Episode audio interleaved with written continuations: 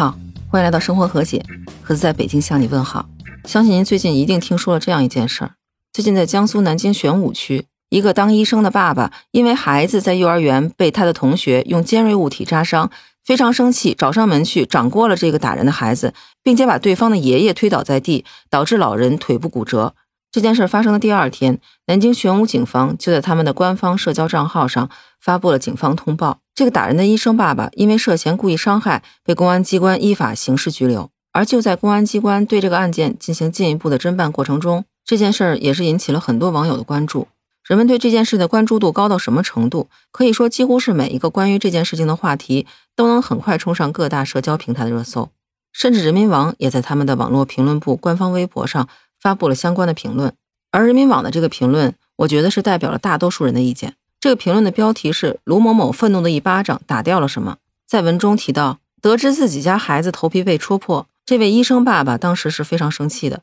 在那个时候，大家其实都是很同情他的，因为毕竟他的孩子是受到了其他孩子的欺负。但是这位爸爸最失策的地方在于，他动手打人了，挥出去的一巴掌看似是出了气，但实际上是切断了自己的后路。这不是保护自己的孩子。而是让这个孩子陷于不义的境地，让自己也陷于极其被动的境地。这样一来，性质就变了。这个事的当事人身份也发生了逆转。这个医生爸爸本来是占理的一方，演变成了理亏的一方。他不仅是遭受了舆论的批评，也将面临着法律的惩罚。这显然是这位医生父亲的鲁莽造成的。而且在人民网的这个评论中，他也指出，梳理这整个事情有很多值得反思的地方。孩子在幼儿园被同伴打了，或者是两人发生了冲突，那家长该怎么办呢？可以向园方提出责任追究，可以向对方家长提出合理合法的要求，也可以付诸法律手段进行维权，就是不能突破法律底线宣泄怒气。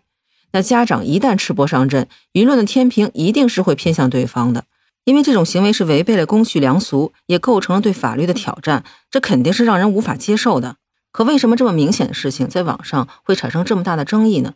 我总结了一下，争议点无非就是以下三条。首先有传闻说，这个被掌掴的孩子在幼儿园班里头经常捣乱，欺负别人家的孩子，所以有些人把这件事情等同于校园霸凌，觉得这个欺负人的孩子就应该被打。其次，有人质疑这个被掌掴孩子的家庭把这段视频发到网上去，还进行了剪辑，是一种欲盖弥彰的做法。甚至有人说他们家是心机极重，利用舆论的压力去打击这个医生爸爸的家庭，以至于这个医生爸爸的家里面几次三番的上门跪着求他们的原谅。还有的网友甚至去故意网暴这个上传视频的被掌掴孩子的妈妈。第三点，人们的注意力是在这个拿椅子准备要攻击这个医生爸爸的老人身上。有网友觉得，既然说掌掴孩子的爸爸被人抓起来了，那为什么这个袭击别人的老人不被抓起来呢？毕竟这个医生爸爸推这个老人的原因，是因为他举起了木椅子准备袭击他和他的妻子。也许是因为不堪其扰，也许是因为舆论的压力。所以这两天记录这件事情整个经过的三十一分钟的监控视频。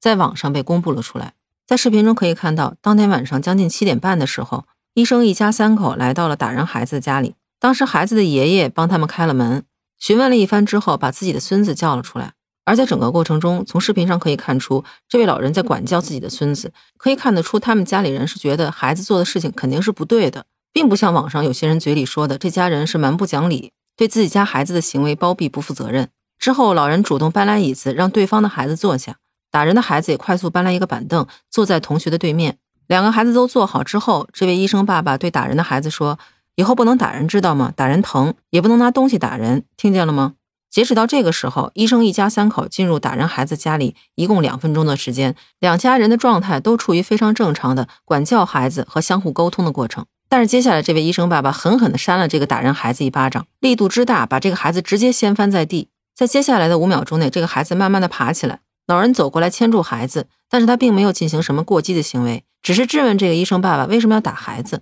反倒是这个掌掴孩子的爸爸怒气未消，不停的朝孩子吼：“你听见了没有？”面对被打孩子爷爷的质问，这位打人的爸爸轻描淡写的说一句：“对不起，我当时没忍住，实在是忍不住了。”也许是因为他的这种态度激怒了老人，更是因为老人心疼孙子，所以老人开始推搡这个打人的爸爸。紧接着就出现咱们在网上看到那一幕：老人拿起孩子之前坐的那个塑料板凳，朝这个爸爸打了过去。发现被挡开了，怒气未消，又抄起手旁的一个木质椅子准备打过去，这才出现了这个打人的爸爸把这位老人推倒在地，导致这位老人的腿骨骨折。之后，这位打人的爸爸朝这位老人怒吼：“他说，我说了我是没忍住，你打我干什么？”可以说，在这一分钟以内，是双方以暴制暴的典型。打人的爸爸因为自己的孩子被打，所以扇了这个打人的孩子；而老人又是因为孙子被扇，所以奋起反击，拿椅子袭击对方。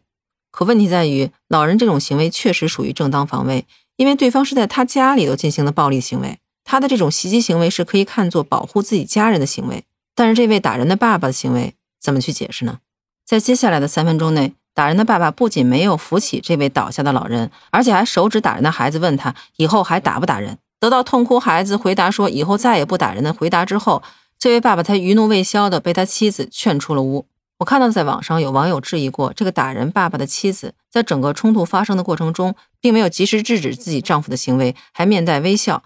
其实，在整个视频当中是看不清楚对方的表情的。而且在冲突发生的过程中，这位妻子也确实是挡在了老人和她丈夫之间，尽力劝阻双方冷静一些。在把自己的丈夫劝走之后，也是把对方家里凌乱的椅子扶了起来，并把老人扶起坐到了椅子上，并且不断的向被掌掴的这个孩子和家里的老人道歉。而中间这个打人的爸爸居然还反了回来，继续和这家老人进行争吵。当这个爸爸离开之后没几分钟，老人可能是越想越气，直接冲进了厨房，准备拿武器找对方拼命。接下来几分钟的场面极度的混乱，包括在场的医生的妻子，还有老人的老伴儿都在劝他一定要冷静，不要做傻事。孩子被惊吓，大声的哭，喊着“爷爷不要不要”，中间还能听到老人的喊声，说他自己不想活了。大概又过了三四分钟，被掌掴孩子的父亲回来了，听了老人的讲述之后，看得出他非常生气，但是整体的表现非常冷静，并没有冲出去和打孩子的爸爸拼命，也没有做出什么过激的行为。大概十分钟之后，警察进屋。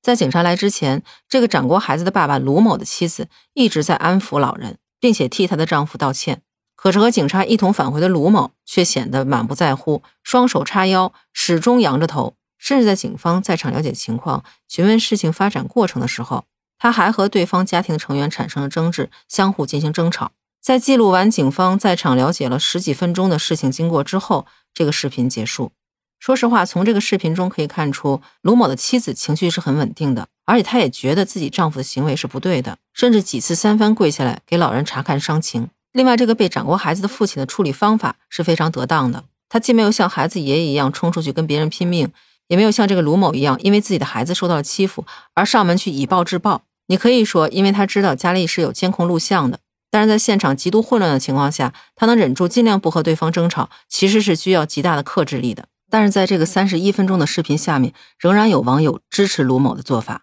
有一位来自陕西的网友就留言说：“我支持鲁的做法。如果要追究责任，用锥子扎后脑勺的霸凌者和准备拿菜刀的老人都涉嫌故意杀人，对他人生命安全造成威胁。鲁只是扇耳光，没有想着威胁生命安全。”我其实特别想问这位网友，是不是对咱们的法律有什么误解？有犯罪的冲动，但是没有犯罪，是不是应该构成犯罪？而且孩子之间的冲突有一定可能性，是因为他们并没有预料到他们所做的行为是否会对对方产生严重的后果。这种情况下，这个孩子是不是应该属于霸凌者？如果听到这儿，你想说是我站着说话不腰疼，这要换成我们家孩子被欺负，可能我的反应会更大。那好，那我就跟您讲讲我们家孩子在一年级的时候被人欺负，视力差点受损的经历。这件事情发生的地点不是在学校，而是在我们小区的院子里。我记得很清楚，那天是腊月二十八，再过两天就要过年了。那天我儿子跟往常一样，在院子里跟几个小朋友一起玩。一般情况下，因为小男孩比较贪玩，所以在院子里玩一段时间，往往是需要我出去把他叫回来，他才会回家。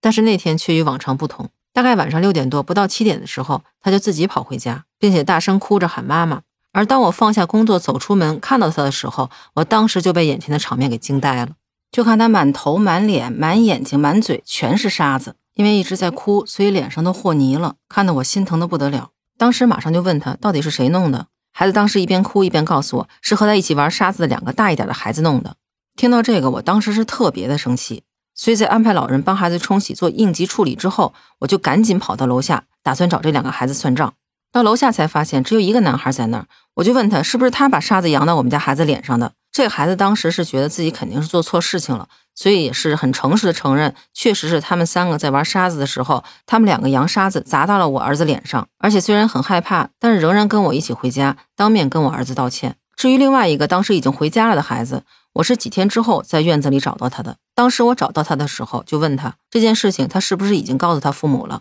他跟我说他没有。于是我就带着我儿子和这个杨沙子的孩子一起到他们家登门拜访，专门找他妈妈了解这件事情。最后这件事情处理的结果就是，孩子当着他妈妈的面，在他们家门口给我儿子道歉，并且承诺以后再也不做类似危险的事情了。当时这个杨沙子的孩子的妈妈也是非常诚恳的向我和我儿子道歉。而在那件事情之后，两个孩子在院子里遇到，仍然会在一起玩，但这样危险的事情就再也没有发生过了。至于那天我儿子伤的有多重，我不妨跟您说一说。因为孩子眼睛里进的沙子实在是太多了，家庭急救处理之后仍然觉得很疼，所以我们就把他送到了北京同仁医院，专门挂了急诊。急诊科的大夫看了之后，用生理盐水从他的眼睛里冲出来很多颗肉眼可见的沙子，并且告诉我们，因为沙子的原因，所以角膜可能受到了一定损伤，开了一些角膜修复的眼药水，告诉我们要坚持使用药物，并且及时观察孩子的状况。之后有朋友曾经问过我。这件事情，对方既没有赔钱，也没有送礼，就这么了结了吗？我当时给对方的回复是：我要的是这个孩子的悔意，是这个孩子给我儿子的道歉。更何况那是别人的孩子，有别人的家长进行管教。我要做的就是告诉他的家长，他的孩子犯了什么错。而如果对方家长知道孩子犯了错，又没有任何方法去管教的时候，自然可以拿起法律武器，或者更为正义的方法去解决这件事情，而不是以暴制暴。因为孩子在玩的过程中，有时候手上的轻重确实是没有办法去预计。他们不知道自己一个无意识的贪玩的行为，很有可能给对方造成终身的伤害。读小学的孩子尚且如此，更何况这件事情里是一个幼儿园的才五岁大的男孩。如果按照有些网友的说法，孩子被别的孩子欺负了，大人就应该打回去。那在我刚才说的我亲身经历的这件事情里，我是不是应该拿沙子一盆扣在那个孩子脸上，来教训他，告诉他这件事情是错的？之后的结果又是怎么样的呢？那样做会比我采用的这种方法得到更好的结果吗？我其实特别理解有些网友的说法，他们认同卢某的做法，无非就是不希望自己的孩子被人欺负、被人霸凌。但我觉得，作为一个成年人，在保护自己家人的同时，首先要对自己的行为负责，绝不能去挑战法律的底线。而且，对孩子的无意行为和霸凌是需要有一定的区分的。如果孩子真的遇到了霸凌者，作为家长，我们所应该教会他的，也是利用法律的武器，利用正义的武器去保护自己的安全，而绝对不是以卵击石，以暴制暴。那说到这儿，不知道您对这件事儿是什么看法？您觉得这个医生爸爸做的对吗？这件本来很容易解决的孩子之间的矛盾，为什么会升级为家庭之间的矛盾，甚至是社会不同人群的矛盾？有人说是因为咱们现在社会戾气太重了，因为生活压力大，所以大家都太浮躁了。真的是因为这个原因吗？欢迎在评论区告诉我您的想法。如果您对我的节目有什么意见或者建议，也欢迎在评论区告诉我。最后，如果您喜欢我的节目的话，能否给我的专辑一个评价？您的支持能让我的专辑走得更远，让更多人能看到它。如果您想加入听友团的话，也欢迎在那个绿色可以聊天的软件中搜索“盒子”的拼音八八六八八，就能找到我了。期待与您以另外一种方式聊天。在上一期的节目里，我提到了双十一网购的各种套路。也有不少听友给我留言吐槽他们在网购过程中所经历的各种奇葩事儿。其中有一个来自河南的网友跟我吐槽说，在双十一活动刚刚开始的时候，天猫八八 VIP 的专享券是满三千八百块钱减三百块钱，和满六千八百块钱减五百块钱。当时他是买了五千块钱的东西，结果只享受了三百块钱的折扣。最开始他满心觉得早付钱肯定得的优惠更多，结果没想到双十一期间居然出现了满五千减四百块钱的优惠。自己提前付款那么多天，结果得到的优惠还不如后付款得到的多。找客服去理论了几十分钟，得到答复是：抱歉，您不符合买贵必赔的要求。不得不说，商家的套路真的多呀。但是他们想过没有，这样的事情做的多了之后，是不是寒了那些老用户的心？对平台的日后健康发展是不是有利的呢？希望购物平台以后搞活动的规则，不要再让买家想来想去、猜来猜去、算来算去，能不能直截了当一点？毕竟这种套路伤的是消费者的心，下次再搞活动、再掏钱的时候，还有多少人会相信你们呢？那这一期就到这里，感谢您收听《生活和解》，我是盒子，咱们下期见，拜拜。